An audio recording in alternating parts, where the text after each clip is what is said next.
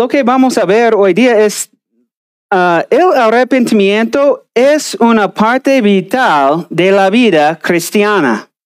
De hecho, en el último siglo, en el país de Rumania, uh, ellos tenían un, una frase sobre los cristianos verdaderos.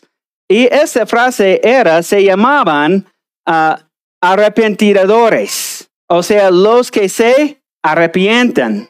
Y ellos utilizaban esta, esta frase para distinguir entre los cristianos verdaderos y los que eran cristianos culturales. O sea, dijeron que, que eran uh, cristianos, pero de verdad no eran cristianos. Quizás de vez en cuando asistían a la iglesia, pero su vida en total no era una vida cristiana. Pero los que eran cristianos verdaderos se llamaban arrepentidores. O sea, ellos uh, tenían una vida bien marcada con el arrepentimiento. Y tristemente, hoy en día hemos perdido como iglesia en general, espero que no como nuestra iglesia, pero quizás hay hermanos acá que son así, pero en nuestro día hemos perdido el arrepentimiento en la vida cristiana. ¿Por qué? Bueno, ¿qué es una enseñanza muy popular hoy en día? Es el, es el Evangelio de prosperidad. ¿No? Que enseña que si eres cristiano, lo que desea Jesús es que seas ricos. Esto no tiene nada que ver con el Evangelio real, ni obviamente el arrepentimiento, que es una parte crucial del Evangelio real. También hay muchas iglesias y muchos cristianos que están enfocados en la filosofía del mundo, como la autoestima o también uh, el autoayuda. Y cuando nos enfocamos en estas filosofías, perdimos la importancia del arrepentimiento que es algo crucial en nuestra vida cristiana. Y eso es lo que vamos a ver hoy día en 1 Samuel capítulo 7, de versículos 3 al 17. Y lo que quiero que ustedes aprendan hoy día, el punto principal del mensaje hoy día, del pasaje hoy día es, el arrepentimiento trae restauración. El arrepentimiento trae restauración. Esto es algo muy sencillo. Todos podemos decir esto juntos, ¿verdad? Uno, dos, tres. El arrepentimiento trae restauración. Y vamos a ver tres tipos de restauración como resultado del arrepentimiento en nuestro pasaje de hoy, día. Número uno es una relación restaurada con Dios una relación restaurada con Dios. Otro tipo de restauración como resultado del arrepentimiento es una fe restaurada en Dios. Y número tres es la bendición restaurada de Dios. Entonces, vamos a ver mucha restauración como resultado del arrepentimiento. Ok, antes de empezar, vamos a orar. Amado Padre Dios, gracias. Gracias por el privilegio de arrepentirnos cuando pecamos. Queremos ser arrepentidores. Queremos ser un pueblo que se arrepienta. Porque tú eres digno de toda nuestra vida y una vida santa, piadosa. Queremos seguir Jesucristo mejor y mejor y ser más semejante a Él cada día. Entonces, ayúdanos, prestar nuestra atención a tu palabra. Ayúdanos a aplicar tu palabra a nuestra vida. Ayúdanos a arrepentirnos en las áreas de nuestra vida que tenemos que arrepentir. Oramos todo esto en el nombre de Jesús. Amén. Bueno, como dije, ha, ha sido un tiempo desde hemos estado en Primero Samuel. Entonces, como repaso, ah, podemos recordar que en los últimos capítulos hemos visto los israelitas en unas batallas con los filisteos. ¿Y quién ganó estos, estas batallas? ¿Los israelitas? No. Ellos ah, perdieron estas batallas a los filisteos y no solo los filisteos ganaron a los uh, o venceron a los, uh, a los israelitas, sino que también los filisteos capturaron el arca del Señor. Pero el Señor les mostró a los filisteos que Él es el Dios todopoderoso. ¿Recuerdan esto? Que el ídolo de la, del Dios de la guerra de los filisteos se inclinó dos veces al arca de Dios. Y después de esto, Dios infligió plagas en los filisteos hasta que ellos enviaron el arca a Israel. O sea, de verdad, el arca del Señor regresó a Israel. Y ¿Por qué el arca del Señor es algo importante? Es porque representaba la presencia de Dios. Y ahora estamos. Que el arca del Señor ha regresado a Israel, o sea, la presencia de Dios ha regresado a Israel. Y ellos están recordando que ellos estaban vencidos por los filisteos. ¿Por qué?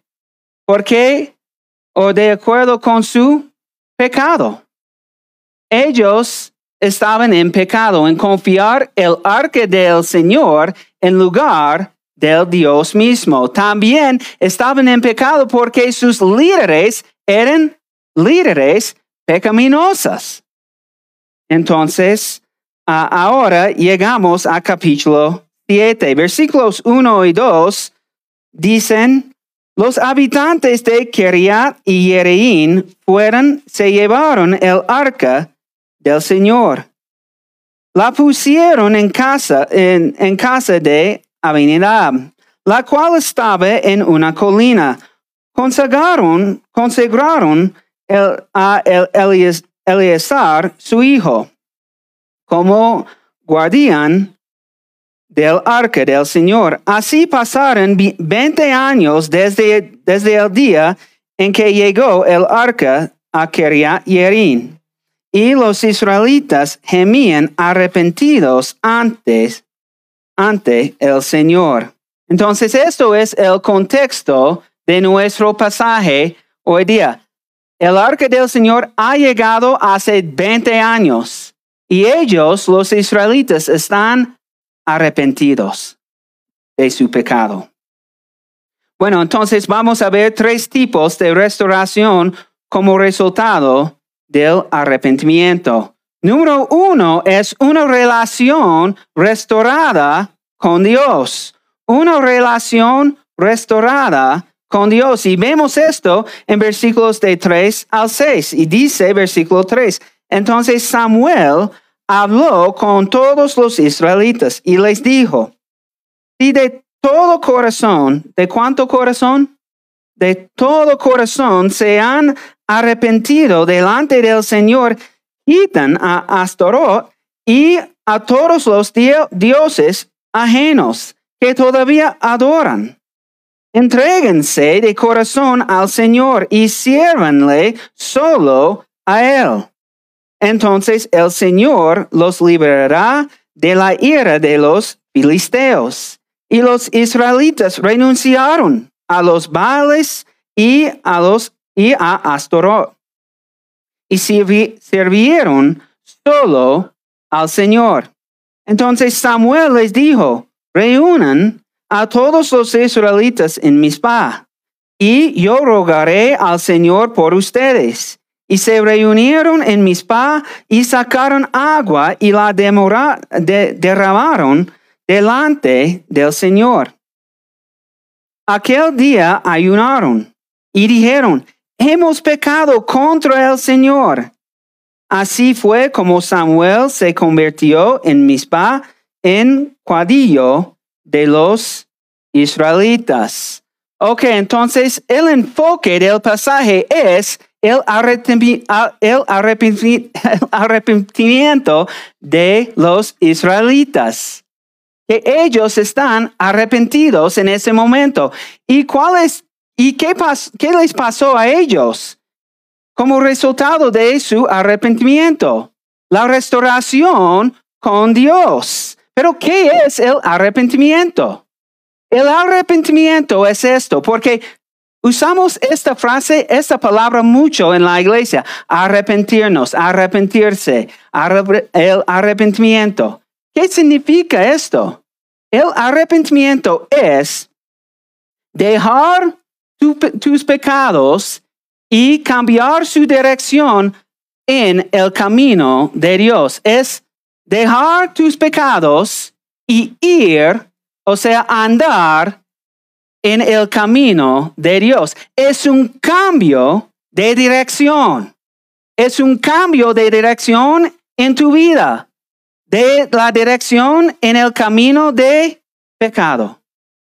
Pero cambiamos esa dirección, dejamos nuestros pecados y vamos en el camino de Dios. Esto es el arrepentimiento. Entonces Samuel les da dos mandatos para mostrar que su, arrepentimiento era un arrepentimiento verdadero. Dice uno es, ellos tienen que quitar el Astorot y a todos sus falsos dioses que adoraron.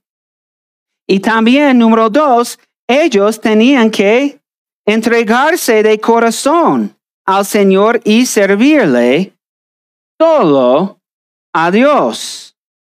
Entonces, el resultado de estas acciones va a ser la liberación de los filisteos. Ok, entonces, ellos tenían que dejar su adoración de los falsos dioses como Astorot. ¿Quién era Astorot? Astorot era una diosa que era la diosa de, ah, de fertilidad de los filisteos, de los cananeos. Ok, entonces esta diosa era muy popular en toda la tierra prometida. Ok, también ellos tenían que dejar su adoración de Baal. ¿Quién era Baal? Baal era un dios de fertilidad y esto va a ser muy importante. Entonces, recuerden esto. Baal era el dios de, ah, de la tormenta para los cananeos. Dios de la tormenta. Vamos a ver que esto es muy, muy importante. Baal era Dios de la tormenta. Bueno, y en su arrepentimiento los israelitas renunciaron a los Baales y también Astorot para servir solo al Señor. Y después de eso, ellos siguieron en su arrepentimiento no solo con sus palabras, sino que también con sus acciones.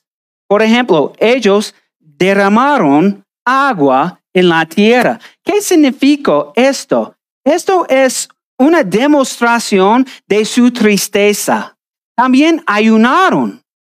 Entonces, ¿Qué estaba haciendo en ayunar y derramar esta agua en la tierra? Ellos estaban mostrando a Dios que Dios verdaderamente lo que queremos más que la comida y más que el agua es nuestra relación restaurada contigo. Deseamos, deseamos nuestra relación contigo más que la comida y el agua. Entonces, hermanos, cuando ayunamos como cristianos, esto es lo que estamos haciendo, lo que estamos mostrando. Que Dios, tú eres más importante en mi vida que la comida y el agua. O sea, mi hambre y mi sed no es para comida ni agua, es para ti. Esto es lo que estaban diciendo los israelitas, lo que estaban mostrando. Entonces ellos dijeron, hemos pecado contra el Señor. Entonces, el arrepentimiento era de su boca y también de sus acciones. ¿Y cuál era el resultado? Una relación restaurada con Dios. Bueno, hermanos, quizás hoy día ah, te sientes lejos de Dios por, su por tu pecado. Quizás eres cristiano, eres o eh, tienes una relación con Jesucristo, pero estás andando en tu pecado. Quiero animarte que Dios siempre está listo de perdonarlo. Siempre está listo para perdonarte. Quizás no tienes una relación con Dios y quizás estás andando en tu pecado en tu vida y sientes lejos de Dios. Quiero animarte también que también Dios siempre está listo para perdonarte cuando nos arrepentimos. Cuando dejamos nuestro pecado y ponemos nuestra fe en la obra de Cristo en nuestro lugar en la cruz. Cuando confesamos como los israelitas que hemos pecado contra ti, Señor. Dios siempre está listo para perdonarnos. Primero Juan 1.9 dice, si confesamos nuestros pecados, Él es fiel y justo para perdonar nuestros pecados y limpiarnos de toda maldad. No hay ni un pecado que Dios no puede perdonar en nuestra vida. Dios nos ama y por esto Dios envió a Jesucristo por nosotros para vivir la vida perfecta que nosotros no podemos vivir, para ir a la cruz para recibir el castigo eterno que tú y yo merecemos. Y Jesús resucitó para vencer el pecado, el poder de Satanás y el poder de la muerte sobre nosotros, para darnos vida y vida eterna.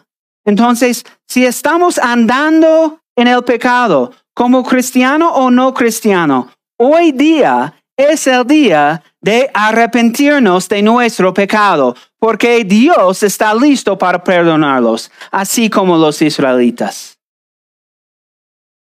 No esperes, no esperes.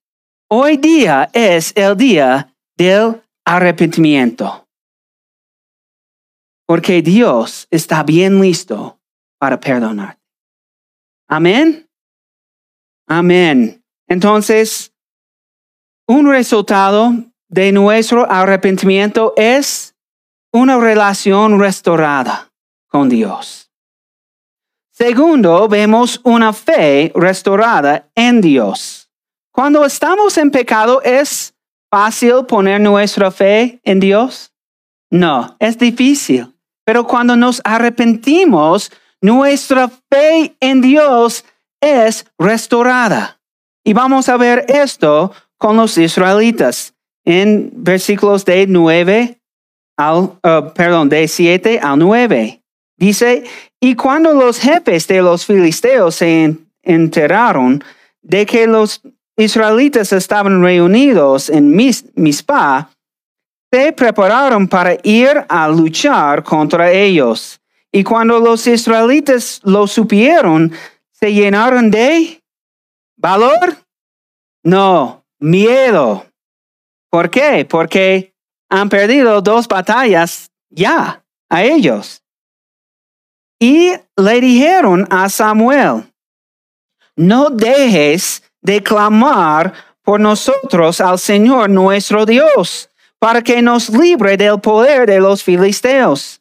Entonces Samuel tomó un cordero recién nacido y lo sacrifició y lo ofreció al Señor. Luego rogó por el pueblo de Israel y el Señor le oyó. Después de arrepentirse, todo en la vida estaba bien con los israelitas. No tenían miedos, no tenían preocupaciones.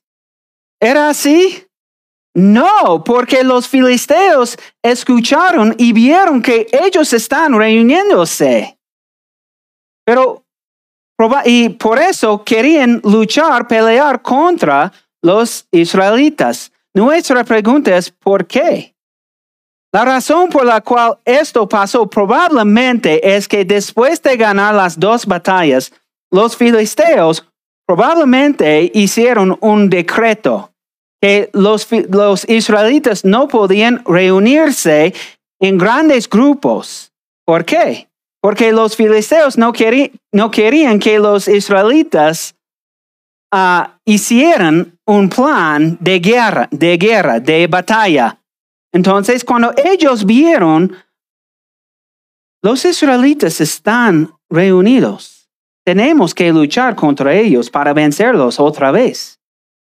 ¿Y qué, qué les pasó a los israelitas?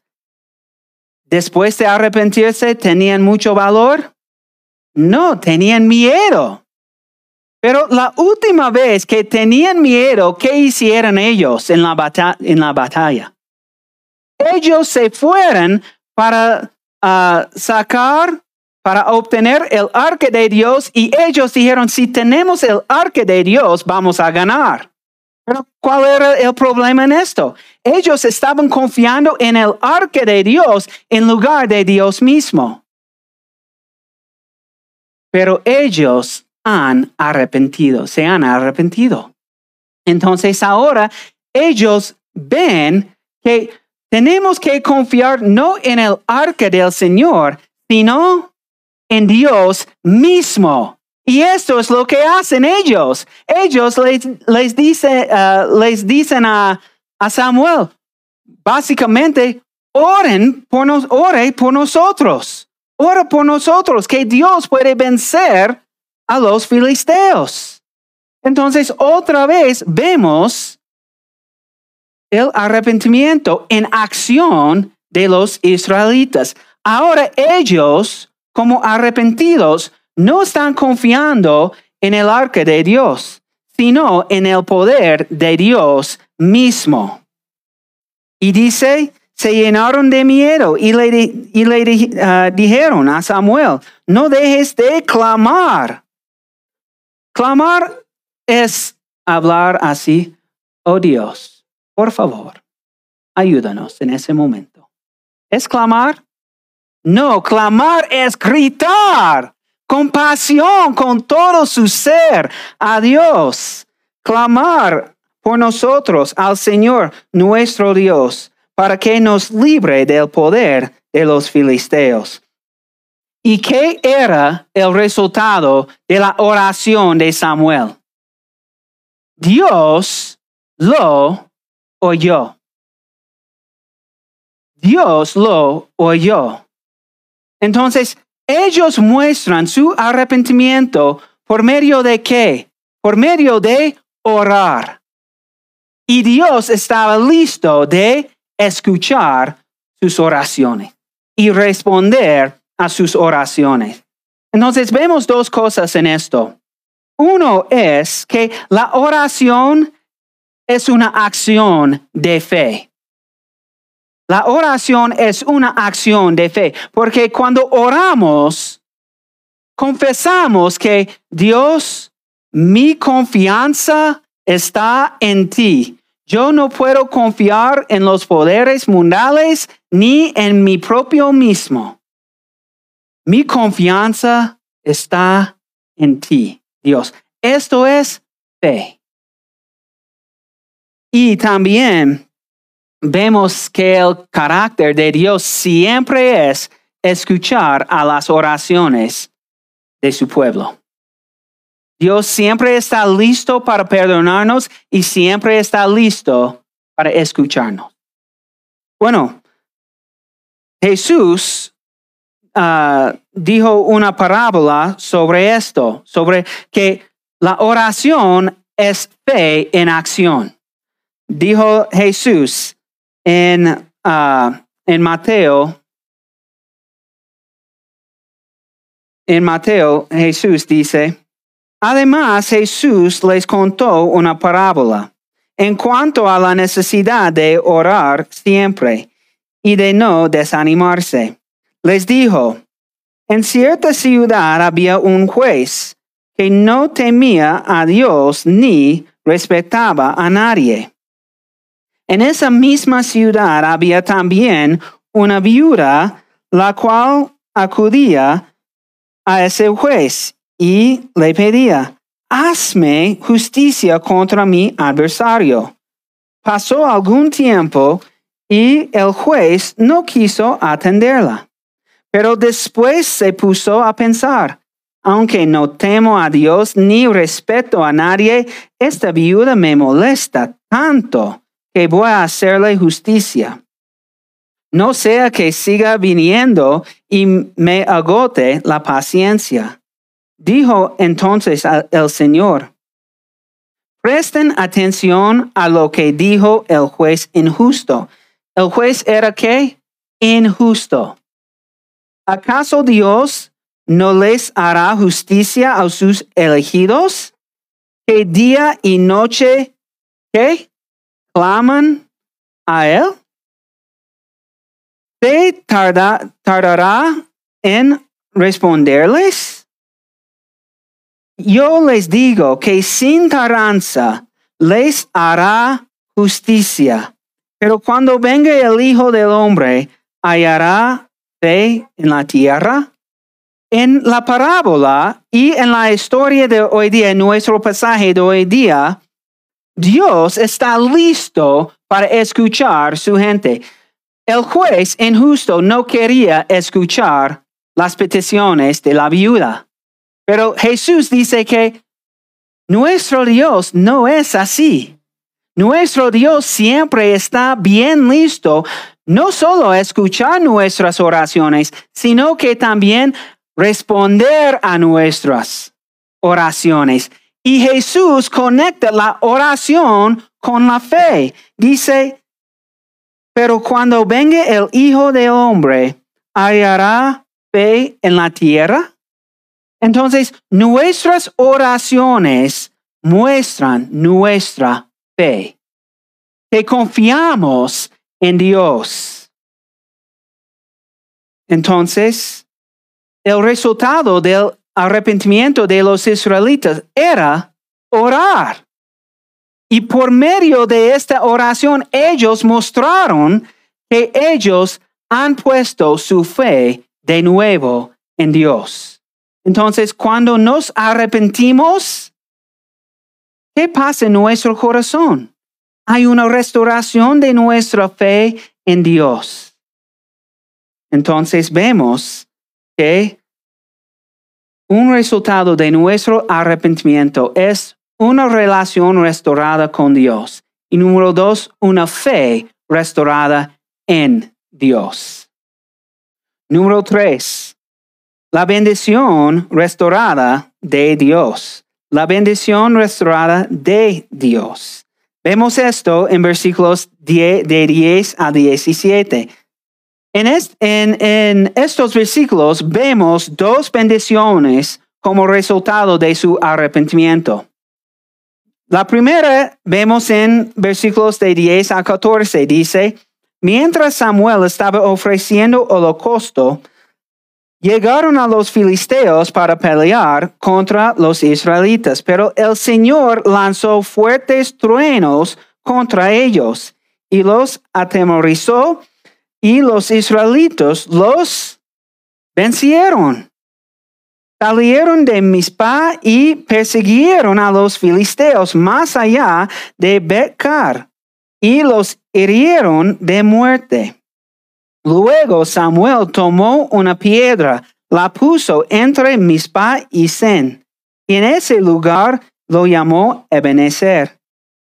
Porque dijo, hasta aquí nos ha ayudado, Señor. Así fueron vencidos los filisteos y no volvieron a entrar, entrar el territorio de Israel, porque el poder del, ¿quién? Del Señor estuvo contra de ellos mientras Samuel vivió. Los israelitas liberaron del territorio que los filisteos tenían en su poder y recuperaron las ciudades que les habían arrebatado, desde Ecrón hasta Gat. Así los israelitas y los amoreos vivieron en paz. Antes, en la historia, los filisteos vencieron a los israelitas varias veces debido al pecado de Israel. Pero ahora vemos la victoria de Israel sobre los filisteos. Y es muy interesante cómo ellos vencieron a los filisteos. ¿Por su propio poder? No, por el poder de Dios. ¿Y qué hizo Dios sobre los filisteos? Lanzó qué? Truenos.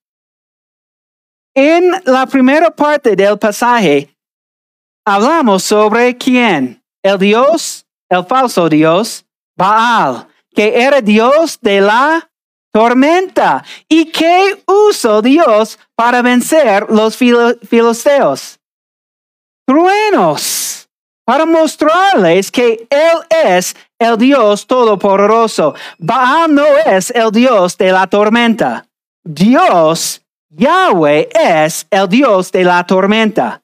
Y también en esto le mostró a Israel que seguir los falsos dioses es tonto, porque Dios es Dios el Salvador y Dios todopoderoso. Entonces, ah, en respuesta a esto, Samuel dirigió una alabanza, una adoración de gracias, de agradecimiento. Y dice que Samuel tomó una piedra, la puso entre Mispa y Sen en ese lugar. Y lo llamó Ebenezer, que significa piedra de ayuda porque dijo, hasta aquí nos ha ayudado, Señor. Entonces, esta bendición de la victoria sobre ah, los filisteos tiene varias bendiciones en esto. Uno, obviamente, es la libertad de los filisteos. También Israel recuperó su tierra y también ellos estaban viviendo en paz con los de su alrededor. Todo esto vino de su arrepentimiento.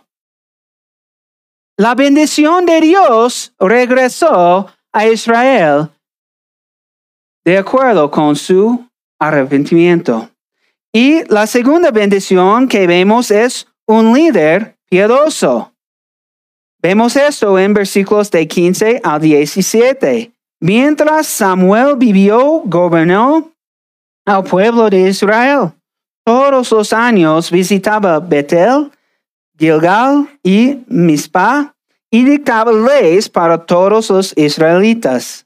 Después regresaba a Ramá, donde vivía, y donde también edificó un altar al Señor y desde allí impartía, justicia al pueblo.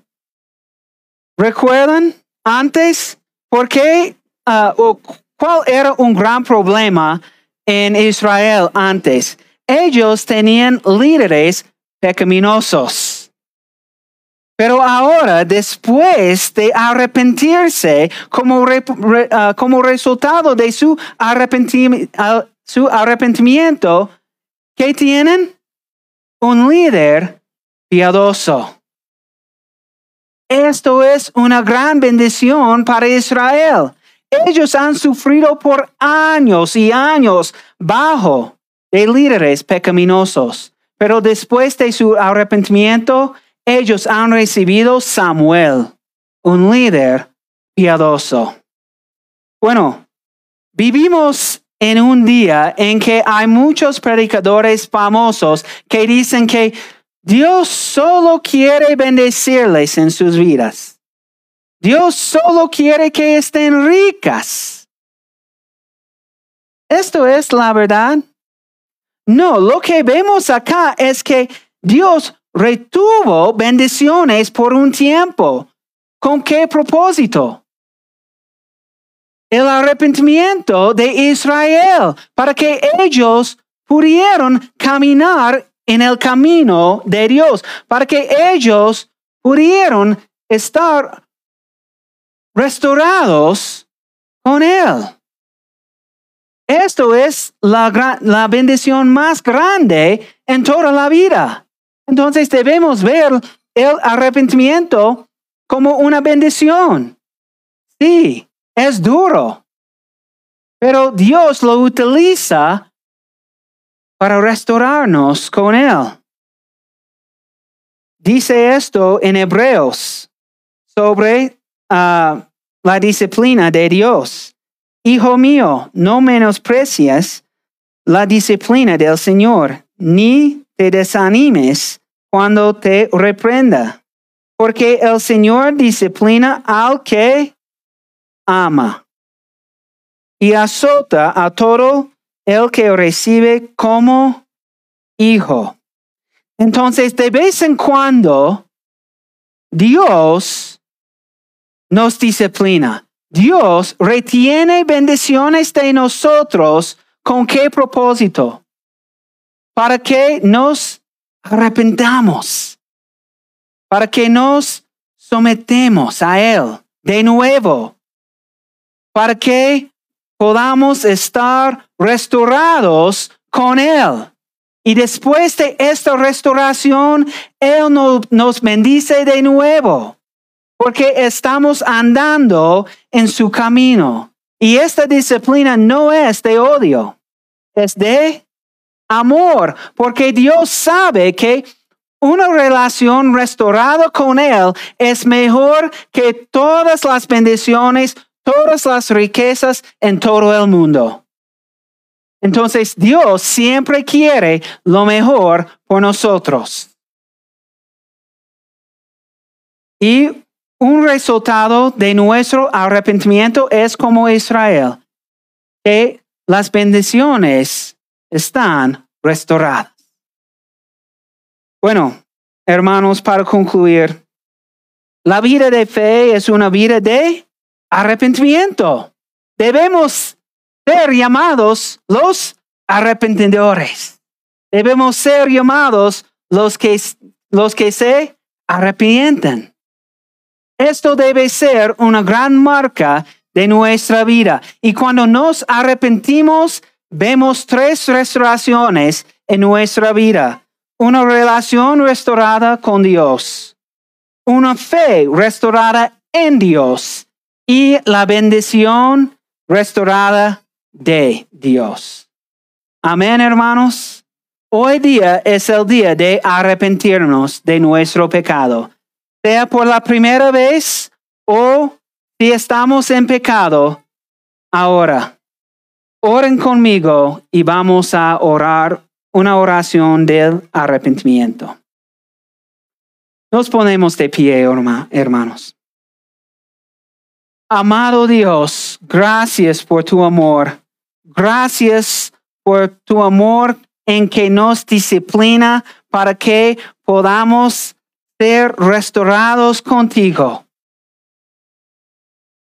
Amado Dios, confesamos, confesamos que pecamos. que sufrimos del egoísmo, que pecamos de varias maneras. Y ahora podemos pensar en un pecado, dos pecados en que estamos luchando. Vamos a tomar un momento de confesar estos pecados. Amado Dios, nos arrepentimos de estos pecados y te damos todas las gracias porque estás listo para escucharnos y para perdonarnos. Gracias por el perdón final que tenemos en Cristo. Que estamos seguros en nuestra salvación por medio de Cristo. Que aunque todavía pecamos, Cristo nos perdona para siempre sobre todos nuestros pecados. Somos hijos tuyos y queremos andar en tu camino. Gracias Dios por tu perdón de nuestros pecados.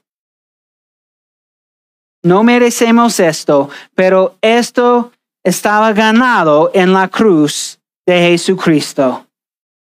Gracias que cada pecado que hemos cometido y que vamos a cometer es pagado por la muerte de Cristo en nuestro lugar.